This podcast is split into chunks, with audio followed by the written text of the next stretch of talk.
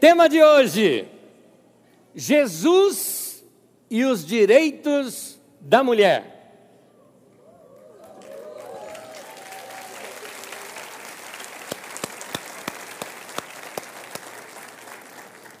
Dia Internacional da Mulher, já vou te falando uma coisa.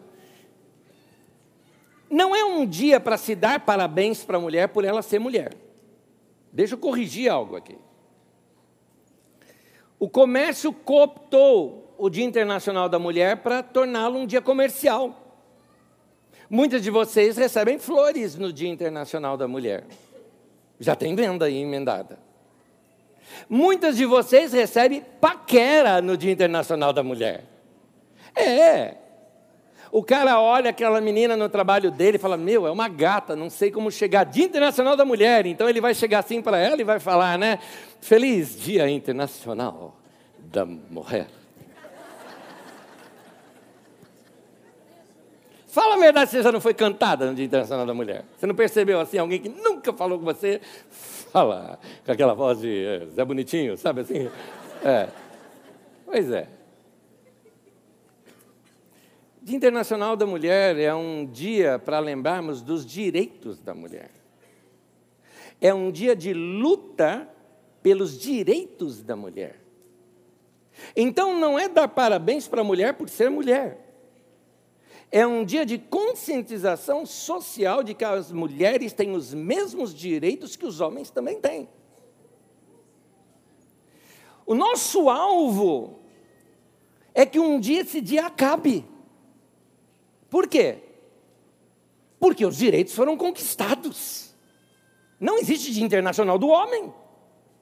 Por quê? Porque não precisa que venha esse dia também, que a gente não precise mais ter esse Dia Internacional da Mulher, porque elas conquistaram seus direitos e elas não têm mais é, que se organizar para isso. É, dia Internacional da Mulher, como eu disse, não é um dia só para dar parabéns para a mulher. Porque me permita, mulher, se você não é uma mulher que luta pelos direitos seus ou de outra, você não merece parabéns. O dia é um dia de luta, é um dia de conquista, é um dia de busca de direitos. Alguém fala, Anésio, que discurso é esse? Pleno domingo de ceia, você falando dessas coisas. Meu querido, eu tenho uma razão de ser, de falar isso. Jesus veio pregando o reino de Deus. E no Novo Testamento está escrito: o reino de Deus é justiça, paz e alegria no Espírito Santo. Estou nesse primeiro item agora. Justiça. Justiça, você deve se lembrar do símbolo da justiça, aquela balança, não é? é não é o signo de Libra, é a balança do símbolo da justiça, onde, se ela estiver pendente para um lado, a justiça vai lutar para que haja equidade. É isso. Então, essas causas da justiça são causas do reino de Deus. Com uma diferença. Nós buscamos a justiça, mas nós também buscamos a alegria e a paz. Pela justiça eu não vou ficar amargurado, bravo com todo mundo, esse país não tem jeito. Não. Eu vou também cuidar da minha vida para que eu tenha alegria e paz. E juntamente como eu vou lutar pelos direitos dos outros ou meus, mas por causa da justiça. Por isso é importante. Como é que Jesus via as mulheres? Você sabia que Jesus tinha discípulas? Porque às vezes a gente só pensa em homens. A gente pensa nos doze: Pedro, João, Tiago, André, Tomé, Mateus, Judas, Tadeu, Simão, Tiago, Filipe, Bartolomeu. Pensamos nesses doze. Mas tinha outros setenta. E tinham mulheres também. Jesus tinha discípulas.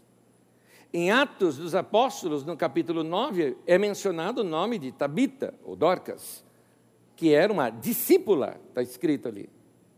Em Lucas, no capítulo 8, é citado também Maria Madalena, é citado Joana, é citada Susana e outras, que talvez essas foram nomes mais próximos de Lucas, onde ele ainda 50 anos depois se lembra e registra, mas muitas outras.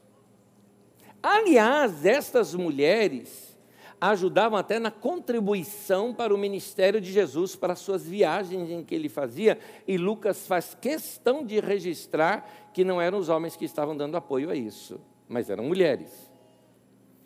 Tudo isso tem a ver com a maneira como Jesus via as mulheres. Ah, há um texto nas Escrituras Sagradas em que Jesus está conversando com seus discípulos. E só para você ter uma ideia, como também haviam discípulas ali, olha a menção que Jesus faz também ah, às mulheres. Em Mateus capítulo 12, do versículo 48 ao 50. Todos os textos que eu vou ler aparecem aqui nas telas, eu troco muitas vezes de tradução e de versão, a maioria que eu estou usando é na nova versão internacional, então você pode acompanhar no texto comigo para nós é, prosseguirmos na mesma leitura. Diz assim: Quem é minha mãe? Quem são meus irmãos? perguntou ele. E estendendo a mão para os discípulos, apontando para os discípulos, disse: Aqui estão minha mãe e meus irmãos. Pois quem faz a vontade de meu Pai que está nos céus, este é meu irmão, minha irmã e minha mãe. Num contexto machista daquela cultura do Oriente Médio, meu querido, você nunca apontaria para um grupo de homens e diria assim: aqui está meus irmãos, minha mãe, minhas irmãs. Nunca, nunca. Você pode falar, está aqui os meus irmãos, meu tio, meus primos. Aí tudo bem, é homem. Mas apontar para eles e citar mulher, não. Por Jesus ter apontado para os discípulos e citado, é óbvio que havia entre aquele grupo mulheres. Jesus se preocupava com as mulheres e dá a entender claramente uh, aqui, não só que havia mulheres no, no, seu, no seu grupo de discípulos, mas você vai ver agora, com os textos que eu quero lhe mostrar, que Jesus se preocupava que as mulheres também entendessem tão bem a sua mensagem quanto os homens. Por isso, nos exemplos que Jesus dava, ele dava exemplos do mundo dos homens e dava também exemplos do mundo das mulheres. Interessante. Interessante o fato dele conhecer o mundo das mulheres, Interessante o fato dele citar tudo isso e se preocupar de que quando ele desse algum exemplo que se referia só ao mundo masculino, para a mulher não ficar boiando no assunto, ele cita também um mesmo exemplo, com o mesmo significado, mas usando exemplos agora dentro do mundo feminino. Acompanhe comigo, por exemplo, alguns aqui. Lucas 5, 36 e 37, Jesus eh, fala assim, ele, ele emenda duas figuras de linguagem, duas parábolas rápidas ali, dizendo: não se põe o remendo de pano novo num, num pano velho. Isso é do mundo das mulheres. Aí ele fala com os homens: não se põe uh, o vinho novo em odres velhos. Quem cuidava da vinha eram os homens. Nota essa preocupação de Jesus em dar exemplos também do mundo das mulheres. Quando Jesus tem um ensino sobre oração, num deles, o ator principal é um homem. É aquele que alguém chega à noite na, na, na casa, bate e o homem, para se levantar e servir pão ali para eles, é um homem, o ator principal. No outro, é uma mulher. Aquela viúva que ficava pedindo ali os seus direitos diante de um juiz. Jesus usa também a história de uma mulher. Nota essa preocupação que ele tem, e as duas, ah, os dois ensinamentos ensinam a mesma coisa. Só que Jesus faz questão de mostrar coisas desses mundos. Uh, em Lucas 13, Jesus ensinando sobre o reino de Deus, ele fala: é como um grão de mostarda que um homem semeou em sua horta. Nota, na mesma história, ele dá um outro, uma outra figura. É como fermento que uma mulher misturou numa grande quantidade de farinha. Então você nota aqui a preocupação que ele tem de falar coisas do mundo dos homens e do mundo das mulheres. E por último, em Lucas 15, de 3 a 10, onde ele é, cita a parábola da ovelha perdida, mundo dos homens, só haviam pastores homens que cuidavam ali das ovelhas e aí ele cita a parábola da moeda perdida, ambas com o mesmo significado, mas ele cita algo também do mundo das mulheres. Note o cuidado que Jesus tem em tornar sua mensagem compreensível às mulheres. Numa ministração uh, que eu dei aqui na nossa comunidade, chamada O Religioso e a Prostituta, você vai ver Jesus tratando com honra uma mulher que outrora era prostituta e que estava ali lavando os seus pés. E ela é criticada, é escandalosa aquela cena para um homem religioso. E Jesus contrasta essa situação. Tem uma outra também, num texto bíblico que você já deve ter lido. Você já deve ter lido um milagre que Jesus fez numa mulher que era encurvada. Tem uma história na Bíblia Sagrada de uma mulher que estava uh, encurvada, ela estava ali na sinagoga, e Jesus repara isso nela, e a chama ali à frente, ora por ela, impõe as mãos sobre ela, e a mulher é curada. E, e aí discorre ali o texto sobre se pode ou não ser curado no sábado, e fica ali em torno disso o escândalo ali. Mas a gente diz, uh, não percebe um detalhezinho. Quando o texto fala, porque Jesus poderia simplesmente chegar assim para a mulher e falar: Está encurvada, não é? Você, seja curada agora. Pronto, mulher seria curada. Ele a chama à frente. A frente da sinagoga era lugar que só homem poderia ficar. Você percebe aqui que Jesus vai quebrando alguns paradigmas da sua época. Talvez você fale, nossa, né, como era duro naquele tempo, né? Pois bem, deixa eu te contar uma coisa recente. Recente assim, foi uns 10 anos atrás, ou 15 anos atrás, talvez. Por alguma razão eu perdi minha carteira. Não sei se fui roubado, se puxaram a carteira no ônibus, ou se eu esqueci em algum, algum lugar que eu fui pagar, não sei. Então, surrupiaram ali o dinheiro, pegaram a carteira e viram ali, alguém viu, jogou em algum lugar, alguém talvez abriu a carteira para entregar os documentos, viu ali, eu tinha uma carteirinha de pastor, então de igreja, jogaram numa igreja. O pessoal dessa igreja fez contato, dizendo: olha, a carteira do pastor está aqui, nós entregamos para o nosso pastor, pode pegar com ele. Logo no dia seguinte, eu já queria ir ali, mas acho que eu tive um funeral para realizar, ou algo parecido, e a minha esposa foi no lugar. Chegando lá, estava vendo um culto. E aquele culto, ela esperou terminar o culto. Quando terminou, o pastor estava no púlpito, ela foi se dirigir ao pastor. E quando ela foi para subir no púlpito para falar ali com o pastor, foi barrada. Foi falado assim para ela, irmã, mulher não pode subir no altar. Isso aqui na cidade de Osasco. Então, esses preconceitos ainda continuam na nossa sociedade. E vendo como Jesus trabalhava pelo direito das mulheres, eu lhe faço uma pergunta. Nós, como discípulos de Jesus, como seguidores de Jesus, responda você: pode um seguidor de Jesus, um discípulo de Jesus, ser misógino? Pode. Misógino, dicionário. É a misoginia, é a repulsa, desprezo ou ódio contra as mulheres. Nota que eu fiz questão de sublinhar a palavra desprezo. Porque muita gente fala o seguinte: não, não, que isso, eu não sou misógino, mas despreza a mulher. Gente, eu não estou falando nada longe da nossa cultura brasileira atual, do que a gente tem visto na televisão ultimamente, que a gente vê por aí. Políticos que deveriam ser representantes do povo e dar um padrão para o povo de como se tratar uma mulher, desrespeitam uma mulher porque é mulher, porque se fosse homem, saradão, maçudo, duvido que esses políticos falariam com esses homens da mesma maneira como desprezaram aquelas jornalistas em duas, três ou quatro ocasiões já que ocorreram aqui no Brasil. Minha palavra para esses políticos: misóginos e covardes. É isso que eles são. É isso que eles são. Isso não se faz. Isso não se faz. E aonde eu estou pegando no pé é porque esses fulanos se dizem cristãos. Cristãos. Se é cristão, segue a Cristo, meu querido, obedece às palavras de Jesus, ame as pessoas como Jesus ama, respeite as mulheres como Jesus respeita.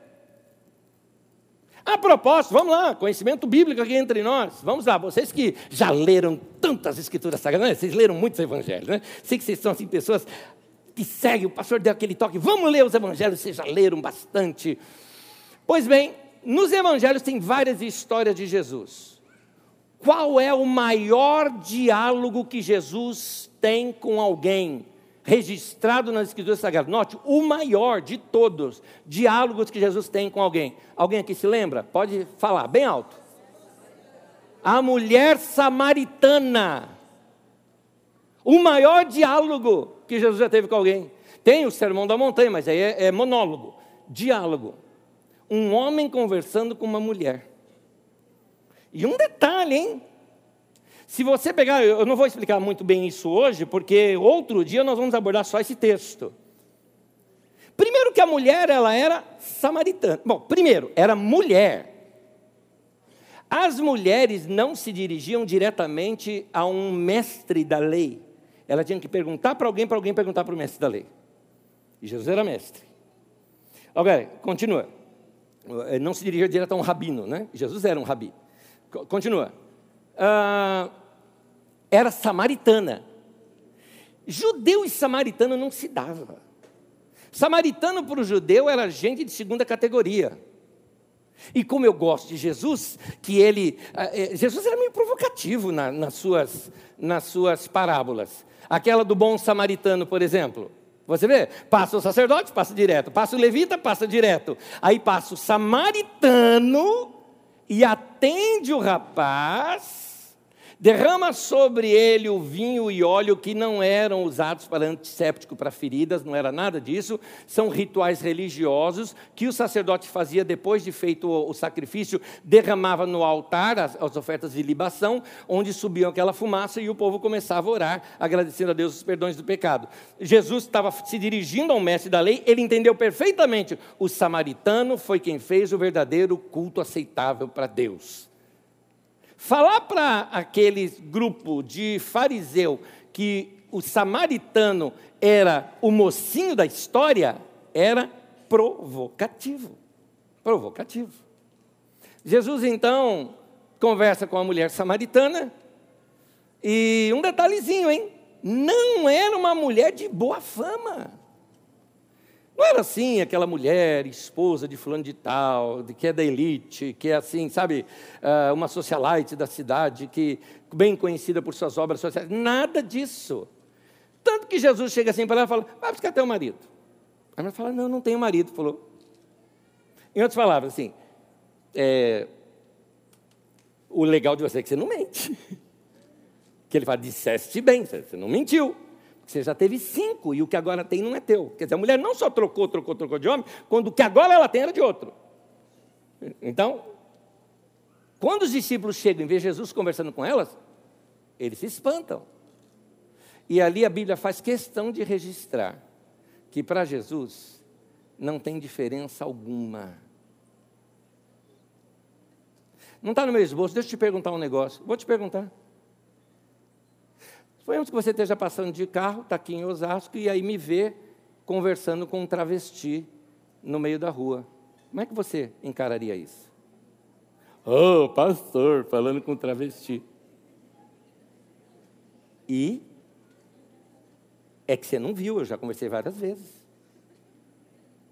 A Carisma, quando ela começou, nós começamos ali, o primeiro salão nosso, ali na Avenida dos Autonomistas, e ali era um point. E eu conversava com eles, tomava café com eles ali na padaria onde tinha ali, e conversávamos com vários deles. Porque eu aprendo com meu mestre Jesus. Nós amamos a todos. E no reino de Deus não se faz acepção de pessoas.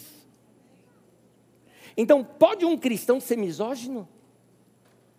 Pode um cristão ser racista? É, Pode um cristão ser homofóbico?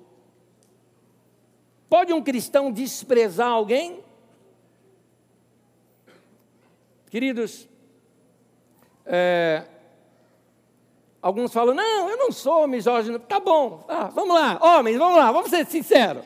Você já ouviu piada de sogro? A sogra já. Você nunca viu aquela situação? Não, eu não sou misógino, não. Ele está conversando assim, daqui a pouco tem uma mulher tentando estacionar o carro ali, porque está vaga apertada e já vai começar. Olha lá, olha lá, é mulher. É mulher. Se homem dirige melhor do que mulher, por que quando você vai fazer seguro de carro e é homem o motorista fica mais caro? Boa pergunta. Boa pergunta.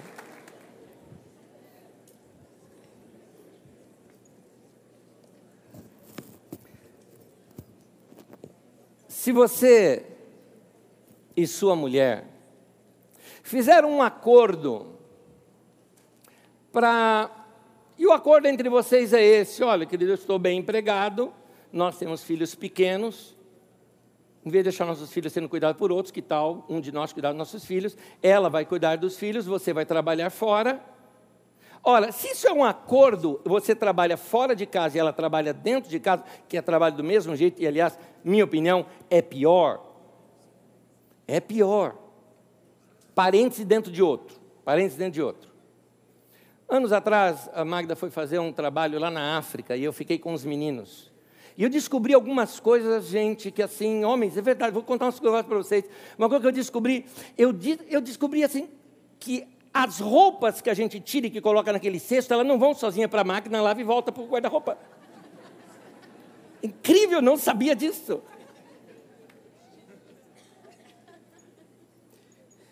Sabe quando você vai e lava louça e fica tudo bonitinho e você, uau, Volta duas horas depois.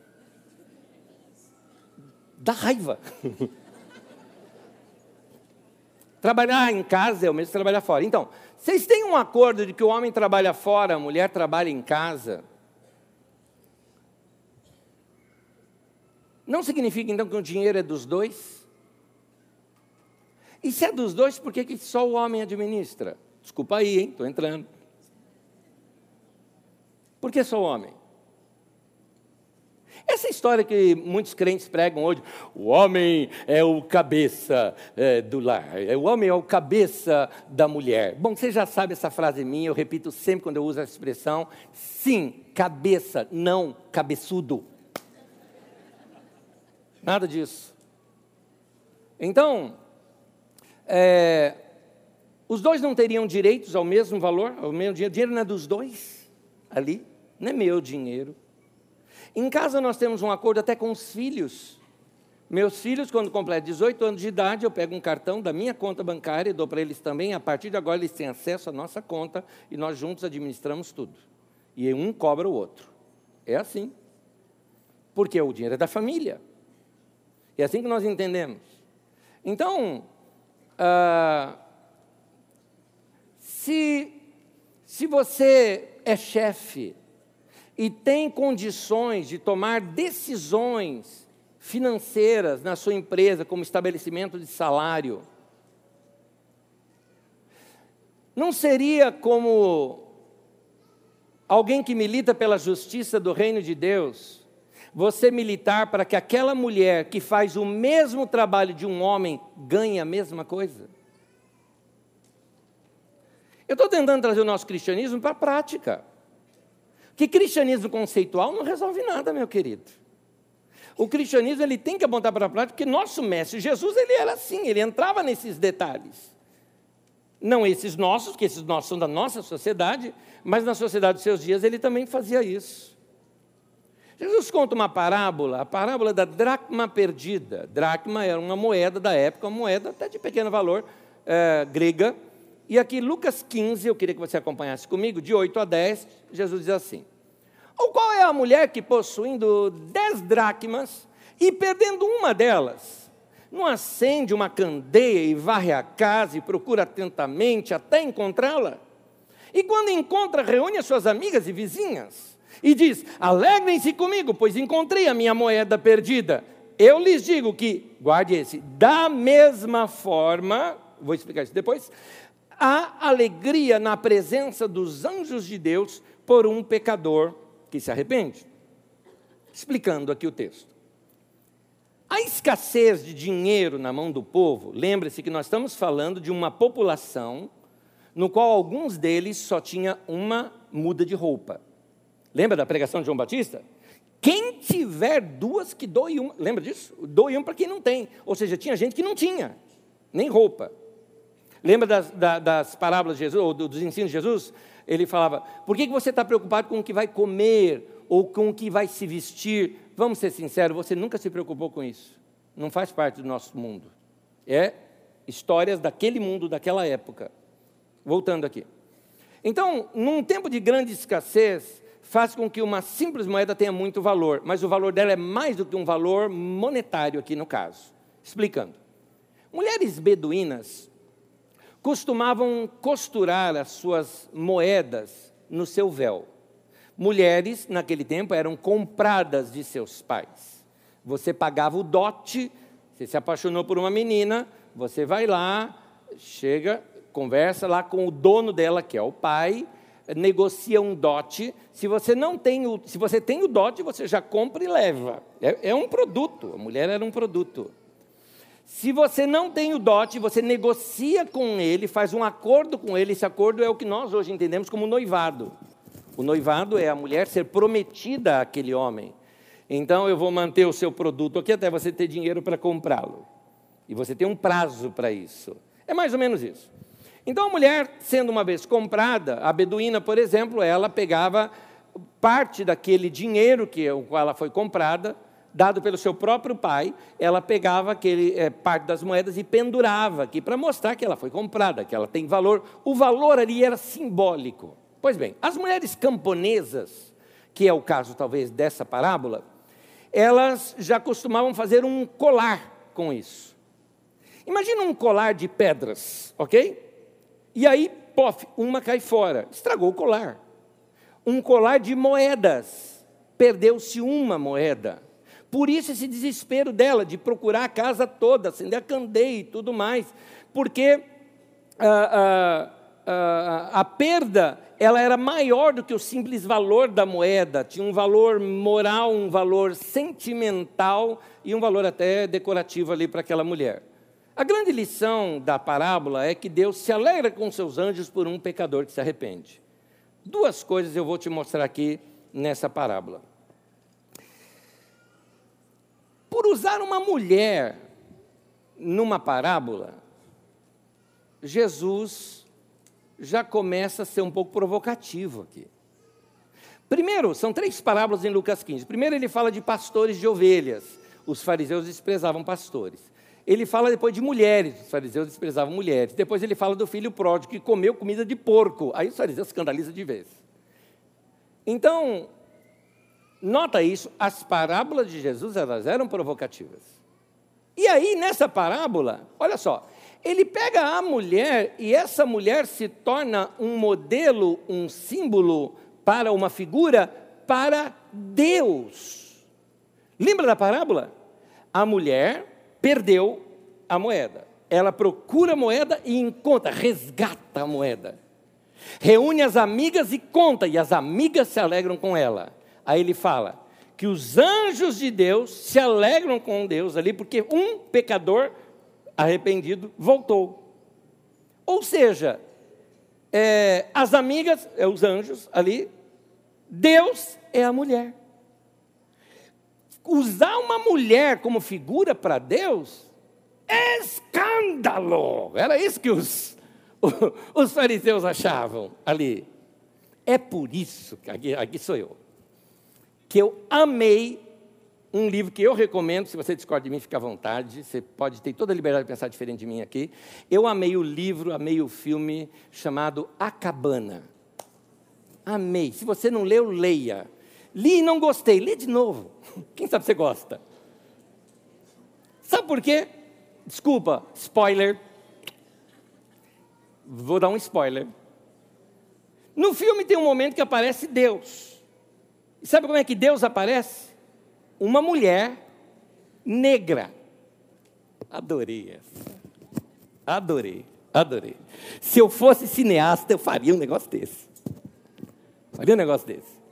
É, agora, a grande lição daquele filme é sobre a graça de Deus e o perdão. É fantástico. Mas o que eu vi de evangélico brigando nas redes sociais, quando surgiu esse livro, o filme, dizendo que horror, comparando Deus como se fosse uma mulher, e daí? Quer dizer, um velhinho, é, é, é, um velhinho rabugento e chato pode. Uma mulher não. Um Deus Papai Noel pode. Deus, um cara de mulher negra, não. Tem racismo e misoginia aí ou não tem?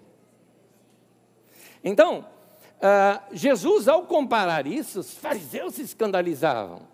Mas eu imagino, eu imagino os discípulos de Jesus, que já estavam seguindo a ele, já concordavam com ele, tanto concordavam que registraram isso, como as mulheres Jesus, eh, que, assim, que eram discípulas de Jesus, ouvindo uma parábola dessa e vendo os fariseus ficarem bravos, acho que eles ficavam assim, yes, yes. É? Muito bem, estamos tratando daqueles tempos, vamos falar dos dias de hoje? Em agosto do ano passado, eu fui convidado para dar uma palavra às mulheres desta igreja, no encontro de mulheres aqui da nossa comunidade.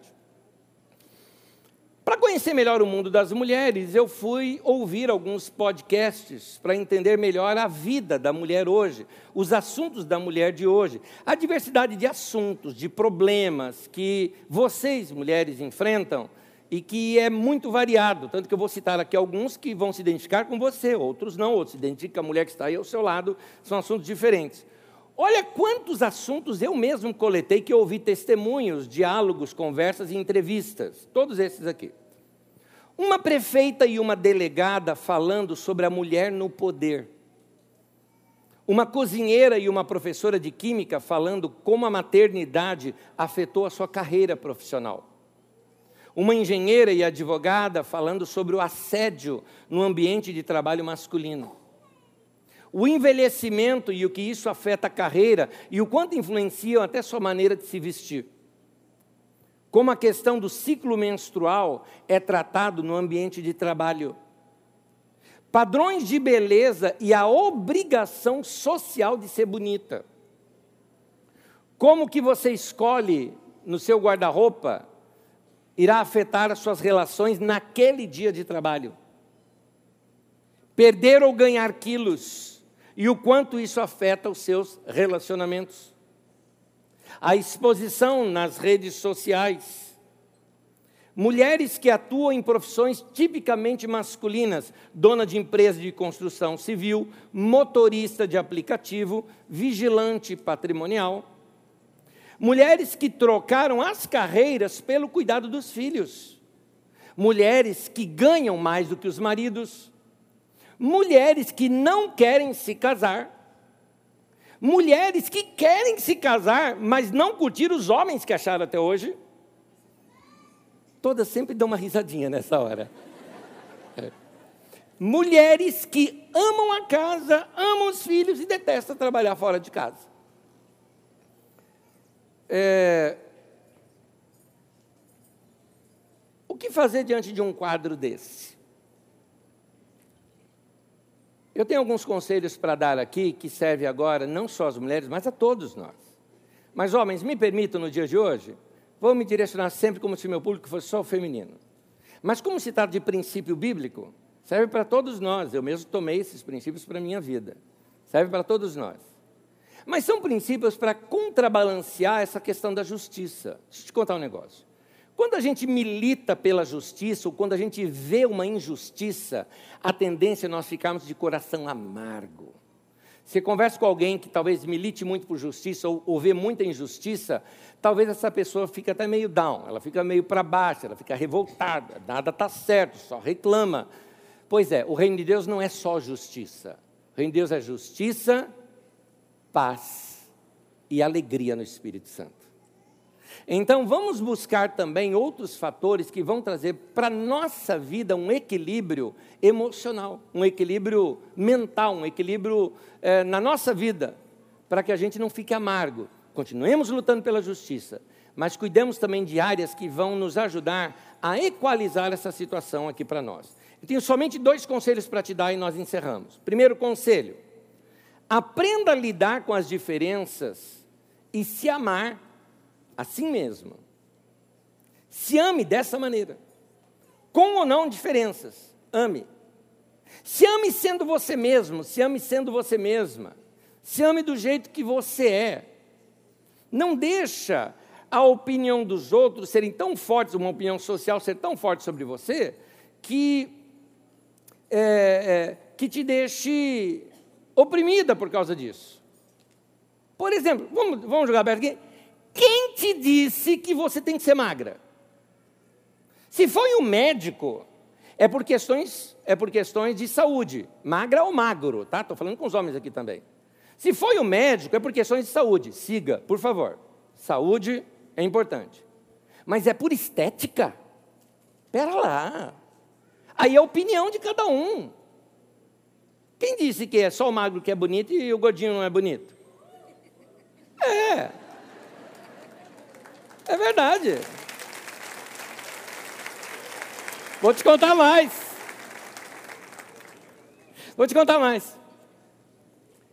Num dos países da África, eu estava lá, e lá a beleza da mulher está em ela ser gorda. E não é assim, rechonchudinha, é gorda. Quanto mais gorda, melhor. Os homens amam isso. Palavras de uma mulher. Essa mulher chegou assim e disse: Sabe o que eu admiro nas brancas? Eu gosto do, do R dele, né? das brancas. O quê? Quando elas levantam o braço assim, aquilo fica molinho assim, ó, batendo. Isso lindo!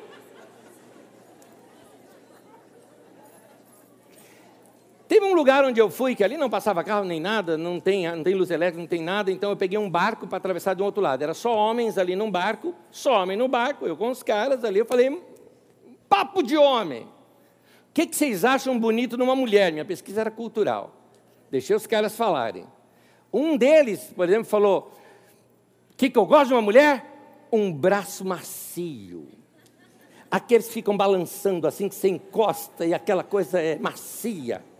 O outro falou: mulher tem que ser gorda, para você assim apertar e sentir assim, ó. É cultural, gente. Vocês já viram o quadro da Mona Lisa? uma gata. Gorda. Então, gordo ou magro aqui tem a ver com saúde. Isso é prioritário. Mas se é por estética, é por estética que você vai mudar seu estilo de roupa. Você vai se apertar financeiramente para comprar uma roupa que você. para gastar um dinheiro que você não tem, para agradar gente que você não gosta. Então, invista em você e se ame. Cuida de você. A propósito, a propósito, você quer se vestir bem? Ó, ó a propaganda, ó o meu chão aqui agora. Está aí no seu boletim. Nós temos um bazar aqui na nossa comunidade, que são roupas doadas por empresas boas do mercado é, de moda, que vende em shopping. Ontem eu passei lá e eu conheço roupa. Uma delas ali que eu daria uns 130, 150 num shopping, estava sendo vendida a 10 ou 15 reais aqui, nova. Sem etiqueta, sem marca. Agora, se você se importa com a marca, pague a marca você. Essa semana o bazar vai bombar. Você vai ver. Vai bombar essa semana lá. Te cuida, Celina. A gestora ali, ó. Te cuida lá. É, as mídias sociais ficam impondo isso sobre você. Então, goste de você. Para de, de, de ficar se rebaixando. Tem mulher que se rebaixa até do marido. Olha como eu estou gorda. O marido olha e fala: Eu não acho. Está bonita. Como não? Olha isso aqui. Olha isso aqui. Aperta aqui. Aí ele olha para consolar e falou: É. Ela vai falar: Está vendo? Você me acha? Ele falou: O que, que eu fiz? Mulher, você é boba. Homem nunca saberia o que é celulite se você não tivesse mostrado e explicado para ele. Nunca saberia. Então, é, se ame. Aceite as diferenças que você tem. É, não seja um instrumento do mercado. Ah, eu queria ter olhos verdes. Pô, quem tem, maravilha. Quem não tem, é bonito marrom também. É bonito castanho, é bonito preto. Bonito tudo. Não é? Então, ame-se do jeito que você é. Uma vez eu vi uma cena que me marcou. Eu não vi a cena, me perdoem. Me contaram uma cena, eu estava na casa, mas me contaram uma cena.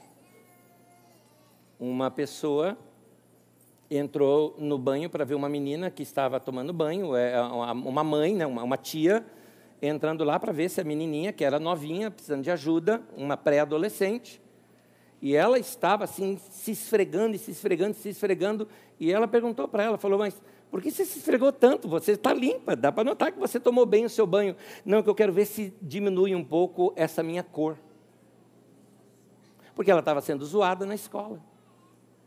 Então, vamos ensinar isso para os nossos filhos. Deus nos fez desse jeito. E, lembre dessa pregação? Deus faz tudo certinho. Amém? Segundo e último, seja uma pessoa resolvida. Uma mulher resolvida faz a vida acontecer, não fica de braço cruzado esperando que a vida resolva. Quer ver uma, uma pergunta? Por que, que algumas mulheres parece que só se descobre depois da viuvez? É interessante isso. Já viu que algumas mulheres, ela está lá a vida inteira, tal, tal, e ficou viúva, passa o tempo do luto, tudo mais. Daqui a pouco, vestidinho novo, está bonita, está viajando, está fazendo aquilo e tal. E, já, e aí? Era o marido que era um traste? Vou defender os homens. Não, não. É porque agora, sempre o marido que tomava as decisões, mas agora ela tem que organizar o seu dinheiro, ela tem que organizar suas coisas, ela descobriu a liberdade que ela tinha e que não usava. Algumas de vocês são casadas falam, é, mas essa é minha história. Eu e meu marido, a gente não viaja, a gente não passeia. Vocês conversaram? Faz conta com ele. Senta junto, vamos fazer conta. Vamos planejar para daqui um, dois anos. Vamos planejar, começar a guardar desde agora. Vamos fazer a viagem dos sonhos. Vamos investir na vida. Vamos pensar juntos aqui. Porque às vezes o cara está ocupado, ocupado e, e no dia a dia nem pensou nisso. Está levando a vida sentem juntos e conversem. Então, maridos, se você é casado, tua mulher está aí do teu lado, já faz assim para ela, ó, ó, tô só vendo, hein, ficar viúva e ficar gatona só depois de viúva, vem puxar teu pé de noite. Viu? É. Então, é, meu querido, Quer que algo aconteça? Faça acontecer. Precisa melhorar seu currículo? Vai estudar. Quer ler um pouquinho mais? Quer crescer no conhecimento? Diminui a ociosidade e a TV. Quer arrumar emprego? Faz pesquisa, planejamento, se prepara, se arruma e sai de casa. Faz alguma coisa acontecer. Tem uma frase que eu vou colocá-la aqui, que ela é muito importante, mas ela tem uma explicação. Felicidade é fruto da maturidade. Vou explicar. Note que eu falei maturidade e não envelhecimento. Tem gente que envelheceu e não amadureceu. A maturidade ela nos ensina uma coisa: ninguém é responsável em te fazer feliz. Ponto. Maturidade você entende. Não é ele que tem que me fazer feliz. Eu não sou infeliz por causa do meu marido, não sou infeliz por causa do meu filho, não sou infeliz por causa do governo, não sou infeliz por causa do Brasil, não sou infeliz por causa do Corinthians. Meu Deus do céu, está horrível o negócio. Não dependo dele para ser feliz. Não dependo. Amadureça, meu querido. Cuide da tua vida. Lute pelos seus direitos. Vá à guerra vai fazer o que você tem que fazer, vai para a batalha, vai fazer planejamento, vai economizar, vai é, tomar decisões, resolva os conflitos dentro de casa, segue a vida, segue o jogo e aprenda a crescer bastante. Amém? Últimas coisas, convido você a ficar em pé comigo. Meu querido, seja grato pelo que você já tem. Antes de você pensar em lutar pelos seus direitos, minha pergunta é: o que é que você faz com os direitos que você já tem? Boa pergunta. Boa pergunta. O que é que você faz com o direito que você já tem? Então não abra mão desses direitos e use. que você já pode fazer? Outra coisa, seja mais leve na vida. Uh, a maturidade nos ensina que quando a gente tem um problema com alguém, é só com aquele alguém que a gente teve problema, não é com todo mundo. Não é com todo mundo. Aí você pegou e brigou com o irmão aqui da igreja, ou brigou com, em casa, ou brigou com alguém. Chega aqui no culto, eu vou te cumprimentar, você. Ah, tudo bem. O que, que tem a ver com você, ô emburrado? É verdade. Seja maduro, seja madura. A vida tem que ser mais leve. A vida tem que ser boa. Não, mas eu. Porque eu estou dizendo isso, porque quando a gente luta pelos direitos e vê injustiça, a gente tem a mania de ficar azedo. Eu não concordo com o que está acontecendo. Não, tá bom, tá bom, calma, calma, baixa aí, baixa, baixa. Você não é, não está num caminhão de sindicato gritando, para. Não é isso. Você vai continuar lutando pelos seus direitos, mas vai amar as pessoas, vai servir as pessoas, vai sorrir pelas pessoas, para as pessoas. É isso. Pessoas leves atraem pessoas leves. Pessoas realizadas atraem pessoas realizadas. Gente boa atrai gente boa, gente simpática atrai gente simpática, gente resolvida atrai gente resolvida. Então, abençoe os outros vivendo bem consigo mesmo. Faz isso. Lembra? Justiça, paz e alegria no Espírito Santo. Está aqui o reino de Deus. Seja resolvido também na sua espiritualidade, na sua comunhão com Deus. Por isso que eu estou te ensinando. Vai aprender você sobre Jesus. Vai ler você sobre Jesus. Eu sou só aqui um professor, um mestre, que chega, a Bíblia diz assim: ouvirá uma voz atrás de você dizendo, este é o caminho, andai por ele. Eu não sou o cara que fala, me segue, eu sou o cara, nada disso, eu sou tão errado quanto você, cometo pecado igual você, preciso da graça de Deus igual você, só estou te ensinando o seguinte: vamos correr para o mestre, o grande mestre que é Jesus, é ele. Então vai ler você os evangelhos, vai aprender os evangelhos. Eu não sou seu guru, legal? Não sou, não me faça disso. Então, o que eu estou te ensinando, vai ler os evangelhos você, vai estudar a palavra de Deus você. Aqui você tem total liberdade de discordar até do que eu falo, fique à vontade.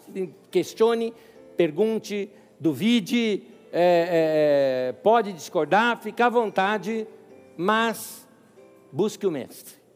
Porque foi nele que eu estou vendo essas coisas. Veja se você também não, não consegue ver essas mesmas coisas quando você lê os evangelhos. Corre para lá, vai buscar o Senhor vai ter tempo de oração, vai cuidar dessa maneira da tua vida, em nome de Jesus. Amém? Posso orar com todos? Vamos orar? Pai, nós te pedimos que essas orientações da tua palavra venham guiar o nosso caminho ao longo da semana, que não tratemos a ninguém com desprezo, que amemos a todos, que o Senhor nos ensine na prática a tua lei de amar o Senhor, amar o próximo e amar como Jesus amou. Nos ensine a sermos essas pessoas assim. Ajuda-nos a resolver esses conflitos que temos tido nesses dias. Senhor, eu oro pelas minhas irmãs aqui também, que nesse dia, onde se lembra as suas lutas pelos seus direitos, a luta pelo seu posicionamento na sociedade, que elas consigam conquistar esses direitos de modo que a gente nem precise mais desse dia. Que sua justiça venha, venha o teu reino, venha a tua justiça. Nós queremos buscar acima de tudo o teu reino e a tua justiça, Senhor. Faz essa tua vontade aqui na terra. Nós te pedimos que a tua igreja seja um canal desse reino. Que eu e meus irmãos e minhas irmãs aqui sejamos agentes desse reino Dá-nos graça para isso já nessa semana. Em nome de Jesus nós te pedimos. Amém e amém. Meu irmão, Deus abençoe você. Minha irmã, Deus abençoe. Até domingo que vem. Deus abençoe a todos. Paz.